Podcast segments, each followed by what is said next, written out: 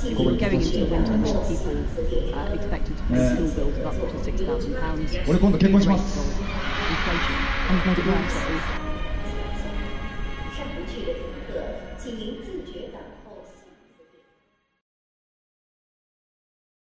讲了这么远，其实我想回到刚刚，为什么我们讲起来整个场域，是因为你问我说先例这个城市怎么样？ 嗯，我刚刚提就只提到了一句嘛，就是说从吴哥窟走出来，就是真的走回了现实，就跟我们从暹粒市区走到吴哥窟，就感觉进入到了一个新的世界一样，一个异世界一样，就整个体验是反过来的。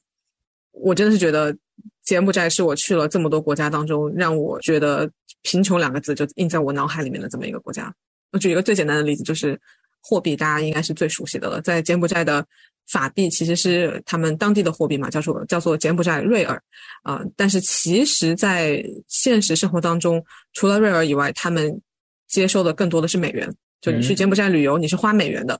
然后你经常面对的一个情况是在外面消费的时候，你付的是美元，然后他们给你找的零钱是柬埔寨的瑞尔，OK，可以刷卡吗？当然是不能刷卡了，好吧，基本上是基本上是不能刷卡。等我们再聊到泰国的时候，可以再聊啊，聊。这个你是专家了。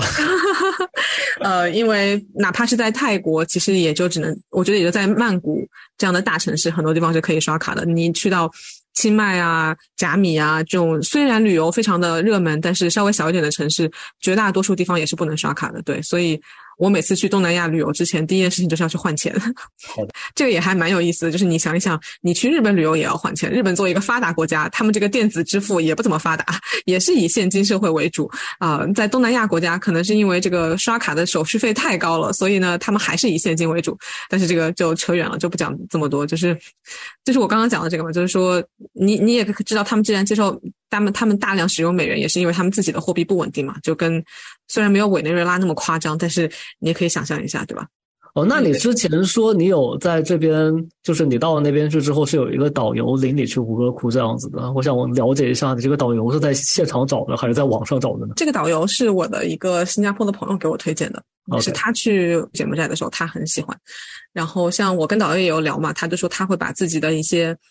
个人信息会发在发在 Facebook，然后 Instagram 这些地方上面哦，去 promote。去。对对对对对，他说有一个，因为我个人是不用 Facebook，所以我也不不清楚具体的，但是他说 Facebook 上有一个非常非常大的社群是。嗯，travel in Cambodia 就是在柬埔寨旅游或者类似的，然后就有很多导游啊，有有导游会在里面会在里面 po 文章，然后来推销自己，或者是会有啊、呃像我们这样完全不了解当地的外国人可能会说，哎，我哪天到哪天要去呃什么柬埔寨的什么地方去旅行，有没有人可以呃当我的导游这个样子？嗯，就是双向选择的这么一个过程嘛。然后我的导游像刚刚也讲到，他用 Facebook、Instagram 来推销自己嘛，他的英文其实是很好的啊、他以前是英语老师，嗯，纯粹是为了赚钱。他他说因为导游导游更赚钱，他是为了赚钱才去做导游的。他并不他并不太喜欢导游这个工作。哦，所以你你你他给你的他带你们就是这个 travel 的时候，整个是讲的英文是吗？他全程是讲英文的，对因为我是除了我以外，然后剩下两个一起同行的朋友，一个是中国人，然后还有一个是缅甸人，所以我们就选择了一个英文导游。OK，就就是说这个，所以他在这个上面，如就是做这推广的话，然后他并且把这个事情只是作为一个他赚钱的一个项目，主业还是在追求自己的文学硕士这样的一个梦想的话，相对来说听起来是一个怎么说呢？你觉得他跟当地的其他人比起来，看起来会非常不一样吗？还是非常不一样，我感觉。OK？包括他自己讲的也是非常不一样。像他说，他只有一个小孩儿，就是他的目标就是好好就是赚钱，然后好好培养他的孩子。他希望他的小孩以后能够好好读书，可以去当医生啊，或者是律师这种薪水比较高、工作比较稳定的职业。我觉得听上去很像中国家长的想法，对吧？嗯嗯，但是相比中产阶级，对，相比之下，他说，对于柬埔寨的大部分普通人来讲，他们哪怕生活这么贫穷啊，他们大概还是要生好几个小孩儿。嗯，然后为了为了养家，柬埔寨最近做了一个修改，就是说，把学校上学的时间从一周五天，上午下午都要上课，改为一周六天，然后每天从早上九点上到下午一点。这样子可以留出足够的下午的时间，可以让这些学生他们可以去打工，这样可以兼顾学业和支持家庭。是什么什么学校？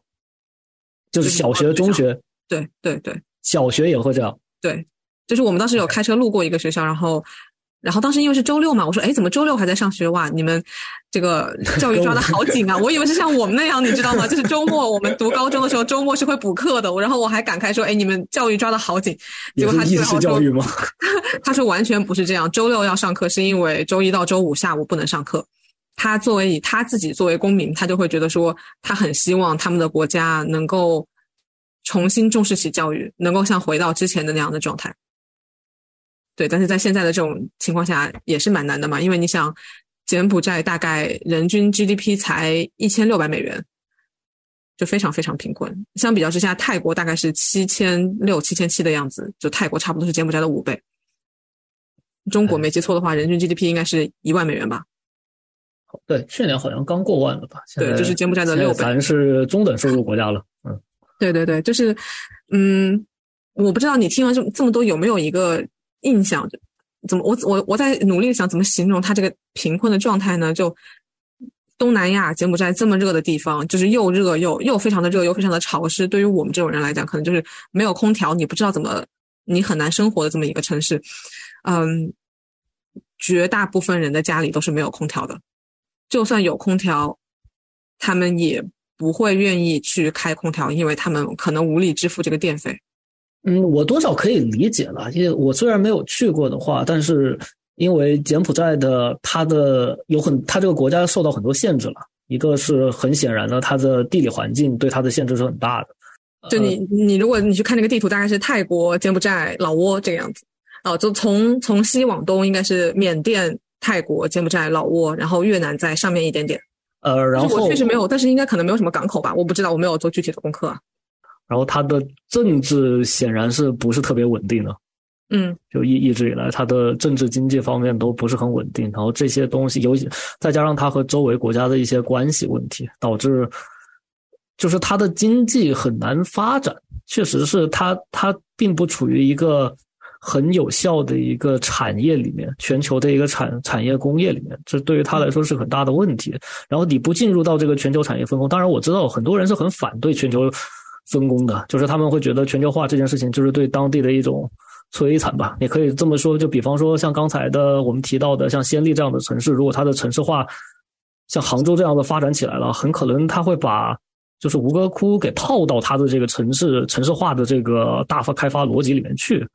但是确实是你不去参与到全球分工的话，这个人民的这个基本生活条件是很难改善的。对，我觉得是应该要有一个平衡吧。从我的角度啊，因为就当我们开车路过路过很多人住的地方的时候，嗯，我不知道你有没有见过，就是可以说这条路的两边全部都是你能想象出来那种东南亚很高的大片大片的绿植。橡胶树啊，是橡胶树吗？啊，我不知道，芭蕉树，这段可以剪掉。吴老师对这个植物比我了解的多。嗯，就是两边路路的两边全部都是你能想象出东南亚这个热带环境下大片的绿植，然后人们生活的那个房子，可以说就搭建在这些绿植中间。然后他们往往一楼是空出来的，因为可能会有洪水，可能会淹没。然后他们就是就是那种铁皮的房子，看上去就很像。在国内，你可能在建筑工地上看到临时搭建出来那种房子，差不多的感觉。然后一楼是空着的，可能放了一些农具啊等等，然后二楼才是他们生活的地方。OK，就是整个生活，包括生生活生产方式，还是比较呃，用一个用个词，就是还是比较有机的这样子的是吗？对，就是我我现在想想，可能大规模的工业化。我现在想想，那些房子应该都不是砖头做的。那可能也有气候的原因吧，不过应该也有气候的原因，对。但是就很像那种原始丛林里面冒出来的一个。那如果是这样的话，我其实有一个问题啊。嗯，因为因为像东南亚那边，它的宗教呀，像佛教这样子比较发达嘛，对吧？嗯。然后我我在这方面也不是很懂啊，因为那边很多。老师太谦虚了。因为他那边很多都是小乘佛教嘛，就是据我所知的话，就是和我们这边。的禅宗啊，还有那种寺庙的这样子的文化不是很一样的，就是在东南亚那边的小乘佛教，它会和市民生活结合的比较紧密一些。就比方说，它会有，就是僧侣会在街上面，然后他们会每天会有一些相关的仪式，就是成为市民日常生活中的一部分。它和这个宗教结合的比较紧密。关于这一点，你有在就是在柬埔寨这边有观察到吗？据我所知，泰国应该是有的。对，就是泰国应该是泰国是非常明显的，就是你去一些寺庙，可能在我们看来它是一个旅游景区、旅游景点的这么一个寺庙，然后你去了以后，你会看到有当地的民众会在大殿里面祈祷啊，做他们自己的事情啊等等。嗯，柬埔寨我我倒是没有怎么观察到，因为像我去的那些寺庙和吴哥窟都是要收费的嘛，所以我觉得应该很少会有当地人去，可能当地人去的应该是其他的一些地方，其他所以所以就是没有没有观察到这样的现象，对吧？因为比方说像像很多的经文上面会有写到，就是僧侣每天吃饭的问题是一个非常大的事情嘛，就是他们这是他们修行的一部分，就是早上会大家一起出去，然后到街上面去，就是向其他人化缘。就是当地的人化缘这样子的，然后据我所知，有一些地方这这是当地非常重要的一个事情，就是每天早上大家都会排队在家门口，然后给这些嗯就是修行中的僧侣进行打饭这样子的。这一点在柬埔寨的市城市里面现在已经观察不到了，是这样吗？可能是因为我都是在 外面旅游，所以很早就出门了。对我可能没有没有太能够去市区观察，然后你也能想象到，我作为一个外国人，对吧 OK 呃，而且我们是几个女生一起去柬埔寨，怎么说呢？呃，如果你去在国内的一些网上啊、视频啊等等，你去搜，可能缅甸跟柬埔寨这就属于高危地区，大家就会觉得你不要去，好可怕，去了会被割腰子的等等。所以我们虽然有对于安全的考虑吧，所以我们就选择会住到贵一点的酒店里面。你就可以想象出来，我们其实是生活在一个被刻意划出来、被保护的很好的地方，而不是本地人聚集的地方。就所谓的 enclave。就可能我们在他们看来就是那个外国人。对，我们啊酒店的前台都是会讲英语的。对啊，可以理解了。就是我觉得一般你尤其像中文互联网圈，一想到柬埔寨，可能就是有那样红色高棉啊这样子。对我们不知道可不可以聊一下红色高棉这个话题？我是最近看到了一个关于呃 S 二十一的一个导游的事情，我我我们我们要聊一下红色高棉吗？我我我是觉得红色高棉你在柬埔寨你会发现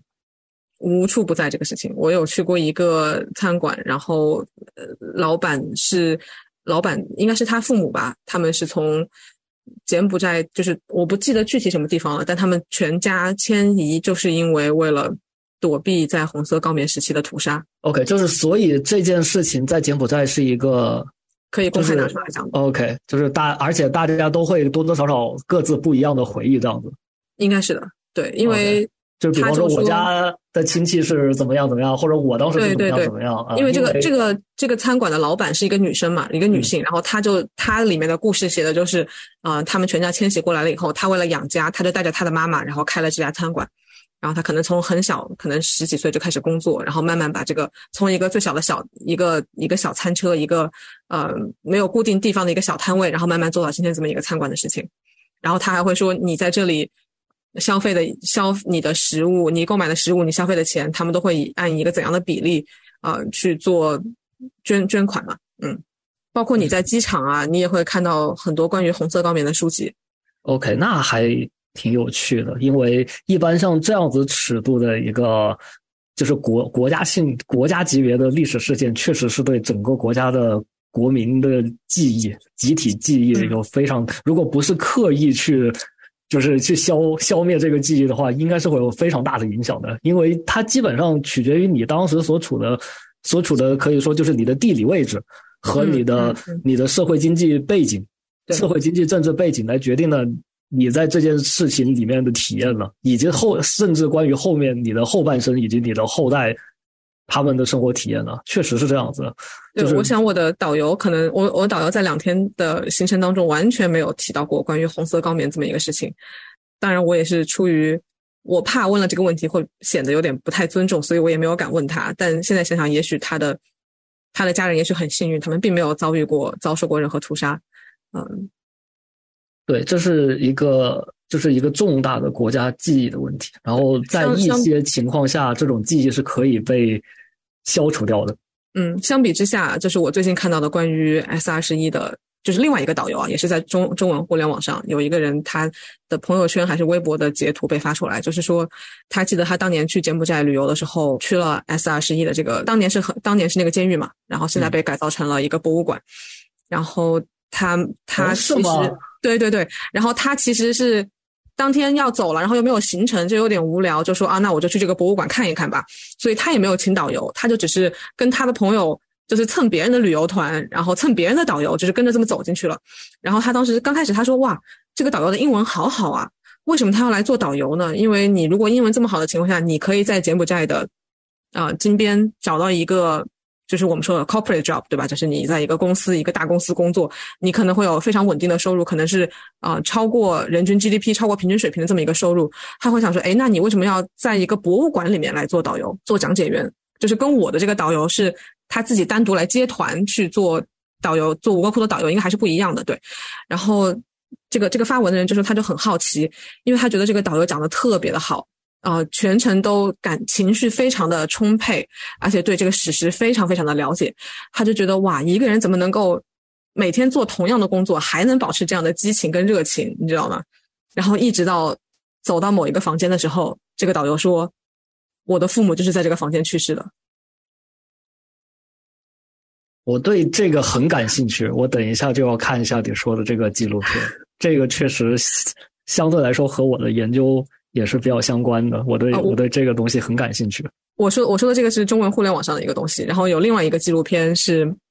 应该是一个幸存者，然后他后来又去法国去学习电影的拍摄等等，然后他拍了一个专门关于 S 二十一的纪录片，你在油管啊上面现在都是你都是可以直接看到的。但是我个人是觉得有点点，我觉得我的心理承受能力可能没有那么强，就我光看一些文字的描述，我就觉得我可能接受不了，所以我一直不太敢看这个纪录片。呃，如果分析一下的话，你会发现世界上很多地方对这些东西的都就是对对待他们的一些处理方法和呈现方法都会很不一样。所以我对你刚才提到这样的一个博物馆和它的呈现，以及它的讲解员对这件事情的就是 interpretation 这个诠释，我对这这个东西是很感兴趣的。然后这个基本上也是跟我的研究是非常相关的。嗯我在泰国的时候也有博物馆啊、讲解员啊等等的故事，但是我觉得我们可以留到下期再讲。我是没有想到 啊，柬埔寨我们可以聊这么久。是的，今天非常开心和靖宇聊了一下，他就是自正最近关于呃柬埔寨的一个旅游的一个心得吧。其实我们是想把重点放在泰国上，因为泰国上会有更多很 juicy 的的内容。然后这一点可以留到下一集节目来做。然后非常高兴今天啊，今天聊的也是很高兴这样子。对我，其实我到这里还是想讲一句，为什么我们两个选择做这个选题，是因为我们听了。我个人啊，是先听了某一个播客做的关于泰国与柬埔寨的这么一个节目，然后其实我个人听完了以后，我可以说是非常非常非常失望的，因为我觉得他们只从地理学和历史的这个一个角度去呈现了、去讲解了两个国家的知识，而并完全没有提到对于当地的普通人的生活的观察、跟他们的交流对谈、对这个国家和这些人的生活的了解。我觉得从他们的节目里面是完全看不到的，所以我个人非常非常的失望。我印象特别深刻的是，其中的一个主播说，他去柬埔寨做调研的时候，他们住的一个酒店是当年的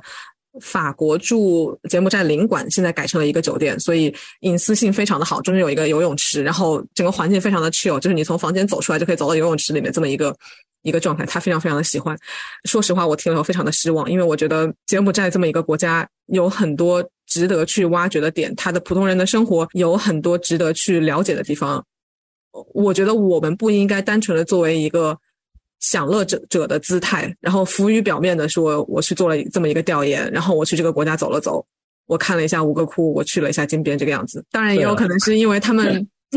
当然也有可能是因为他的主要的调研成果可能是分享在了他自己的学术著著作里面，而没有拿到播客节目里面来讲吧，可能是这样吧。嗯，首先我想说的是，我们节目肯定是不反对知识的，就是我们并 我们肯定不是一个反制的节目，然后我我们也会 share 很多相关的知识，但是我我想今天就分享了很多关于遗产保护的，啊，然、然后我我，但是我一直想说的就是，知识它其实是一个梯子，就是这个也是借用一个别人的一个比喻了，就是知识它其实是一个梯子，我们我们要找很好的、很确实的知识，因为那个梯子它会比较牢固，但是梯子是帮助我们攀登向上下一级的阶梯的。然后下一级的阶梯是什么呢？就是知识提供，这可以做给我们作为一个武器，去让我们去更多的感同身受，去了解当地的人他们的所思所想，去真正的理解他们生活的所在的生活世界。这是我们这个节目“几多种生活”这样的一个名字的由来。嗯，好了，那今天的节目就到这里吧。我觉得泰国我们需要单独再开一期，可能要占据一整期的时间来讲了。可以的，可以。清迈还有加密。对，可以预告一下，这里面有很多很 juicy 的关于日语同学的话题，呃，敬请期待。你就为了节目效果，已经把我出卖成这个样子。下期再见，拜拜，拜拜。